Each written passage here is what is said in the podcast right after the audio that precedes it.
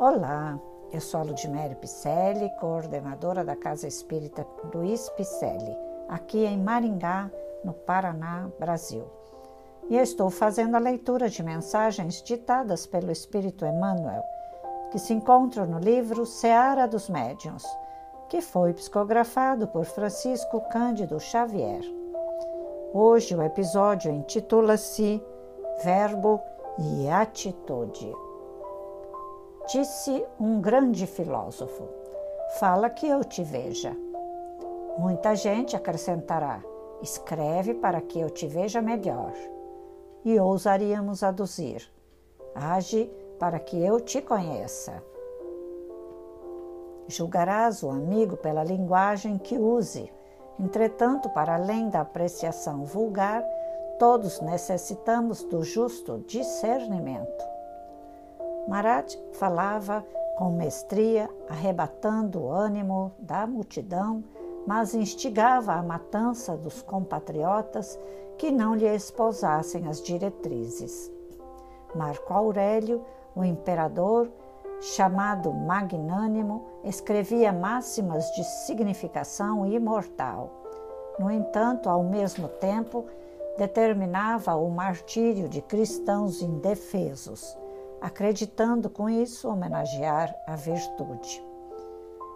O Werther de Goethe é um poema de magnífica expressão literária, mas não deixa de ser vigorosa indução ao suicídio.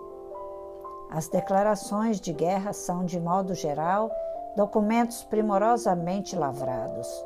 Todavia, representam a miséria e a morte para milhões de pessoas. Há jornalistas e escritores que figuram na galeria dos mais sábios filósofos e, apesar disso, molham a pena em sangue e lama para gravarem as ideias com que acentuam as os sofrimentos da humanidade. Tanto quanto possível, escrevamos certo, sem a obsessão do dicionário. A gramática é a lei que preside a esfera das palavras. A instrução cerebral, porém, quando sem bases no sentimento, é semelhante à luz exterior. A luz na lâmpada disciplinada, que auxilia e constrói e a luz no fogo descontrolado que incendeia e consome. Identifica o mensageiro, encarnado ou desencarnado, pela mensagem que te dê. Mas, se é justo lhe afixas a cultura, é imprescindível anotes a orientação que está dentro dela. O navio pode ser muito importante, mas é preciso ver o rumo para o qual se encaminha o leme. Se o Verbo apresenta, a atitude dirige. É por isso que Jesus nos advertiu: seja o vosso falar sim, sim e não, não. Verbo e atitude. Sejamos bem claros ao falar e muito nobres em agir sem julgamentos, sem verbos depreciativos, sem atitudes pejorativas. Vamos falar e agir como os ensinamentos de Jesus nos pedem. Por favor, sejamos nobres no, agir. Tantas pessoas estão nos aguardando tanto para a palavra quanto para o pão. Tanto podemos falar com o verbo nobre, quanto agir com a, o alimento, com a cesta básica. Também numa mesa mediúnica, como estamos falando da Seara dos Médiuns, não é? Trabalhos de intercâmbio mediúnico. Também falar em tribunas, falar em palestras, em lives, em podcasts, em cursos.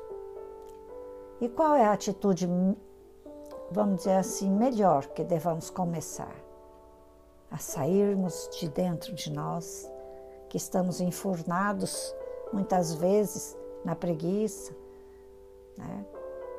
na ociosidade, e sejamos o que Jesus pediu, filhos dele. Vamos lá, comecemos desde já a fazermos a nossa tarefa mediúnica, tanto para encarnados quanto para desencarnados. Né? E sejamos nobres, tanto no verbo quanto nas atitudes, porque hoje o jargão popular se conhece o verdadeiro cristão, não é? Como? Não é jargão popular esse, né? É a frase de Jesus: Como se reconhece o verdadeiro cristão? Pelos esforços que emprega para dominar as suas más tendências e pelas obras. Então vamos nos esforçar para melhorar o nosso verbo e o nosso agir, fazendo obras E o jargão popular que eu queria dizer é: aquele que anda conosco, vamos dizer assim, né? Estará aprendendo conosco também.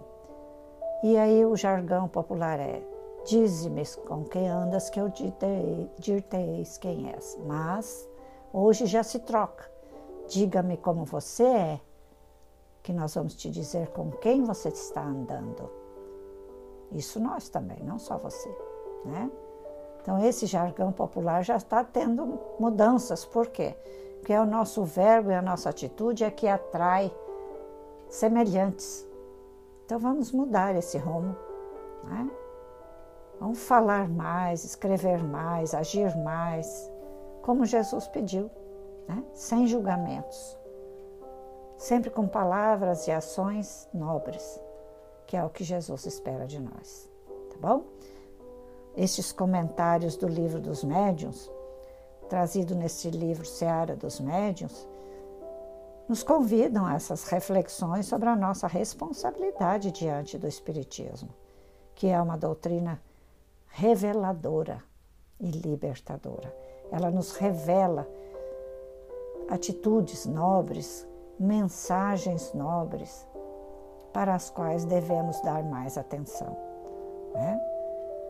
E ela é libertadora, porque se você ou nós internalizarmos todas as suas frases, suas mensagens, nós vamos conhecer a verdade. Vamos nos conhecer, passarmos a nos conhecer, como disse Sócrates: conhece-te a ti mesmo. E Jesus disse: Conhecereis a verdade e ela vai te libertar. E Jesus veio para fazer cumprir estas leis. Ok? Nossos podcasts são leituras de livros e mensagens da doutrina espírita, que são ditados por espíritos de escola, codificadas por Allan Kardec.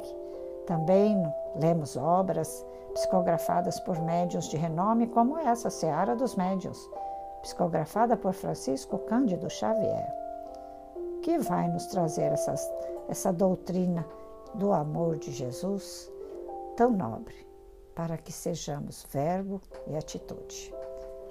Receba nossa amizade de sempre, nosso carinho. Peço que visite nosso site www.celpifempicele.com.br. Lá você vai encontrar nossos cursos, podcasts, lives. Venha caminhar conosco.